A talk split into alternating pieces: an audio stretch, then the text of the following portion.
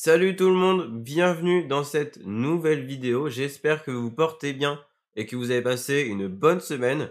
Aujourd'hui, je suis un petit peu malade, je sais pas si ça s'entend, mais euh, j'espère que ça va aller. Je vais essayer d'articuler un max encore plus que d'habitude. N'hésitez pas vraiment si vous avez des, feedbacks à dire dans les commentaires d'ailleurs pour améliorer les vidéos. Je suis toujours preneur.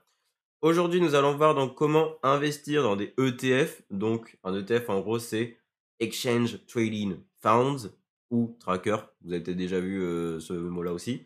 Et ça veut tout simplement dire en fait que c'est un fonds qui réplique un indice. Ça peut être par exemple le 440, le S&P 500, le DAX 40. Bref, vous avez compris. Dans cette vidéo, nous allons voir tout d'abord pourquoi investir dans des ETF.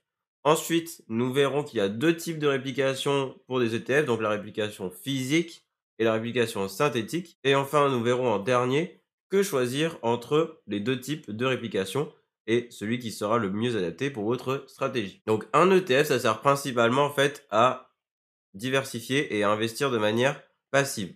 Parce qu'en fait, avec un seul investissement, un seul ordre d'achat sur un ETF, eh ben vous allez diversifier euh, avec beaucoup d'actions différentes. Parce que si on passe un ordre d'achat sur l'ETF S&P 500, par exemple, vous avez un ordre passé, mais 500 entreprises.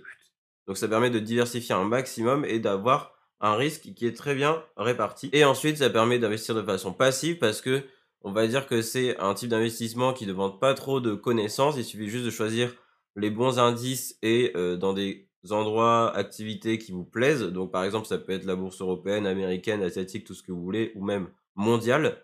Et euh, ça va demander donc un certain nombre de connaissances quand même, mais pas exceptionnel. Donc, ça peut être pas mal si vous souhaitez investir de manière passive et sans euh, avoir à prendre de connaissances. Le premier truc très important auquel vous allez devoir faire attention, c'est le DC ou KYI. Donc bon là c'est la version anglaise, des fois il y a d'autres noms encore. En gros DC c'est document d'information clé pour l'investisseur et en fait vous aurez donc un PDF de deux pages ou trois pages euh, de temps en temps et euh, ce document répertorie toutes les informations super importantes à savoir avant d'investir. En fait c'est comme si vous allez chez votre banquier, vous souscrivez un produit bah, il vous donne un contrat euh, avec tout ce que vous devez savoir avant d'investir. Bah, là, c'est pareil, sauf que c'est en ligne. Vous pouvez le télécharger en PDF. Donc, vous allez retrouver euh, le type de risque. Souvent, c'est sur 5 ou sur 7. Euh, quel indice s'est répliqué? Les frais de gestion. On va y revenir juste après.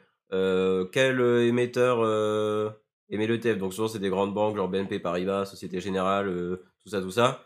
plein de trucs. Et du coup, les frais de gestion, soyez très attentifs à cela. Il faut qu'ils soient inférieurs à 1%, je dirais même en fait 0,5% parce que au-delà c'est trop. Et vous pourrez trouver assez aisément des ETF avec des frais de gestion euh, de 0,3%, 0,2%. J'en ai même trouvé un, euh, un ETF américain qui est à 0,06%. Donc il y en a vraiment, euh, ils arrivent à faire des taux super bas et ça c'est cool parce que les frais de gestion, moi il y en a, mieux on est content et surtout sur le long terme, un ETF à 1% et l'autre à 0,5%, et ben le 0,5% de différence entre les deux ETF, ben, ça va faire une grosse différence sur le long terme, surtout si vous investissez vos dividendes et que euh, vous investissez vraiment euh, sur 10 ans, 15 ans, 20 ans. Donc n'hésitez pas vraiment euh, à bien être vigilant là-dessus et il n'y a pas de petites économies comme on dit. Sachez aussi que des fois il peut y avoir des frais d'entrée, des frais de sortie, des frais de surperformance. Bon le mieux c'est s'il n'y en a pas du tout et qu'il y a juste des frais de gestion. Et les frais de surperformance en gros c'est si jamais il y a trop si l'indice performe trop bien, et eh ben vous allez devoir euh, en fait euh, payer une partie dans des frais de surperformance. Donc ça, je trouve ça un peu dommage parce qu'on choisit un bon ETF et hop, il, marche trop bien, du coup on doit payer des frais. Donc euh, bon, c'est un peu scandaleux. Ensuite, vous avez également dans le DICI une chose très importante qui est ETF capitalisant et distribuant. Alors ce sera pas toujours écrit de manière explicite comme ça en géant et tout, mais ça veut tout simplement dire qu'en fait un ETF distribuant il permet de distribuer tout simplement les dividendes directement à vous, l'actionnaire et détenteur du fonds. Et ETF capitalisant, en fait, il va réinvestir automatiquement les dividendes pour vous. Donc, ça dépend de votre stratégie, de ce que vous voulez faire de votre argent. Si vous avez besoin des dividendes assez rapidement, vous êtes sur un compte titre et que vous voulez faire un complément revenu et dépenser euh, vos compléments revenus assez rapidement, bah, je vous conseille forcément un ETF distribuant. Comme ça, vous aurez vos euh, dividendes directement, vous pouvez les dépenser.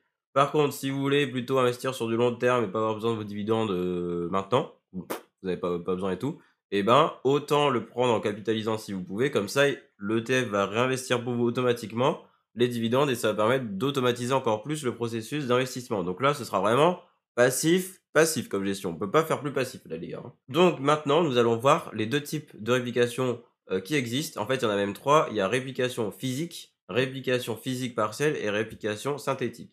Donc pour commencer, la réplication physique totale, c'est la plus classique et la plus simple à comprendre. En fait, donc par exemple, c'est un ETF sur le 440 et en fait, le fonds va détenir directement les 40 actions de l'indice dans les proportions de l'indice. Donc là, je vous donne un exemple avec le 440, LVMH, ça représente 15% de l'indice parce que c'est en fonction de la capitalisation boursière des entreprises.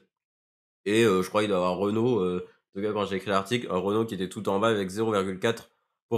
Donc vous aurez beaucoup plus de LVMH que de Renault, mais vous aurez quand même 40 entreprises différentes. La réplication physique partielle. Donc là, c'est une petite nuance, on va dire, par rapport à celui d'avant.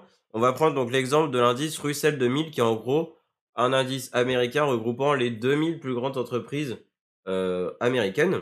Donc en gros, c'est un S&P 500 plus plus. Ben là, comme on a 2000 entreprises, ça va être beaucoup plus compliqué que le 440 pour aller euh, acheter les 2000 euh, actions des entreprises. Donc, réplication physique partielle, en fait, au lieu d'aller acheter les 2000, ils vont peut-être en acheter que 1000 ou 1500 qui sont les plus représentatives et en laisser 500 de côté qui comptent pour 0,01%. Et donc, enfin, en tout cas, des, actions qui sont en très faible proportion. Donc ce sera quasiment pareil que dans l'indice, mais euh, sans les, plus petites entreprises. Donc en gros là, ça permet surtout d'économiser des frais de gestion parce qu'il y aura moins d'ordres à passer, surtout pour euh, les petites entreprises qui comptent moins.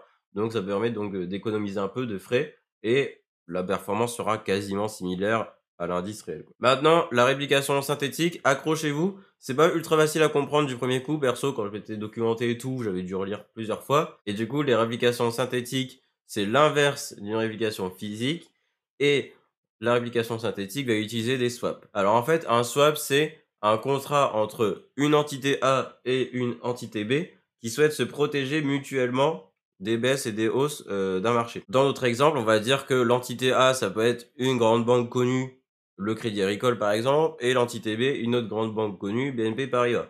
Hop, ils vont signer un contrat pour se protéger. Imaginons donc nos deux identités. Imaginons le Crédit Agricole un ETF du coup qui euh, surperforme, qui surperforme plus que d'habitude, il va donner la différence à l'entité B qui elle est en euh, baisse. Donc en fait ça va permettre du coup d'équilibrer euh, les, deux parties et qu'en fait quand il y en a un qui gagne et que l'autre y perd, de rééquilibrer pour que ils puissent en fait se protéger l'un à l'autre. Et c'est pareil du coup dans l'autre sens. Si jamais l'entité B a un fonds qui surperforme pendant que l'autre il est en galère, et ben hop ils vont s'échanger la performance pour pouvoir venir se rééquilibrer. On utilise ça dans l'application synthétique euh, avec un maximum de 10%, parce qu'en fait, comme ça, il y a quand même 90%, c'est quand même euh, du solide, du concret, on va dire, et euh, ça permet aussi donc qu'il y a un risque de contrepartie plus faible, donc un risque de swap qui soit plus faible, et en fait, du coup, il y a 10% qui sont des swaps. Donc maintenant, vous allez dire, mais pourquoi s'embêter avec une réplication synthétique alors que la réplication physique, elle est plus simple, il y a moins de galères, et euh, on sait dans quoi on investit? Bah, du coup, en fait, c'est juste que la réplication synthétique va permettre d'investir dans des actions étrangères hors Europe pour le PEA. Donc, avec un PEA, vous pourrez investir sur le S&P 500 par exemple ou sur euh, la bourse asiatique, tout en restant dans un PEA, parce qu'en fait, ce, cet ETF qui sera émis, eh bien, comme il sera émis par une banque française ou européenne comme Crédit Agricole, BNP Paribas, Société Générale, tout ce que vous voulez, eh ben, euh, ça compte comme un truc français et européen. Donc, ça pourra marcher et ce sera éligible au PEA alors que euh, la zone d'investissement, c'est les États-Unis. Donc, ça permet en fait du coup de profiter de la croissance du monde entier en investissant dans un PEA. Si jamais vous voulez voir la vidéo sur le PEA que j'ai faite, n'hésitez pas, ce sera en haut euh, à gauche, donc par là, si je me trompe pas. Et du coup, l'inconvénient, on va dire, de la réplication synthétique, c'est que, comme on l'a dit plus tôt, vous ne savez pas exactement dans quoi vous investissez, qu'il y a les, les swaps et tout qui font partie de l'ETF. Donc il y a une partie, on ne sait pas exactement dans quoi on investit. Alors que si on a les réplications physiques totales, on sait exactement dans quoi on euh, investit. On sait qu'on détient telle action directement. Euh, donc par exemple dans le CAC 40, on détient donc 15% de LVMH, 0,4% de Renault et plein d'autres entreprises. Et là, on les détient directement. C'est juste qu'elles sont regroupées dans un panier d'actions. Donc, ça dépend de vos stratégies. Si vous voulez investir dans un PEA et profiter de la croissance euh, mondial, il bah, faudra donc forcément passer par l'application synthétique. Mais si vous êtes plus rassuré et de savoir où votre argent va être investi directement, eh ben, euh, vous pourrez donc passer par un compte titre et prendre en réplication physique directement. Donc juste avant de terminer, je vous euh, raconte vite fait ma stratégie personnelle. moi, j'aime bien avoir donc des actions en stock picking, on va dire, donc c'est-à-dire des actions. choisi une par une, mais j'ai quand même décidé d'investir dans des ETF.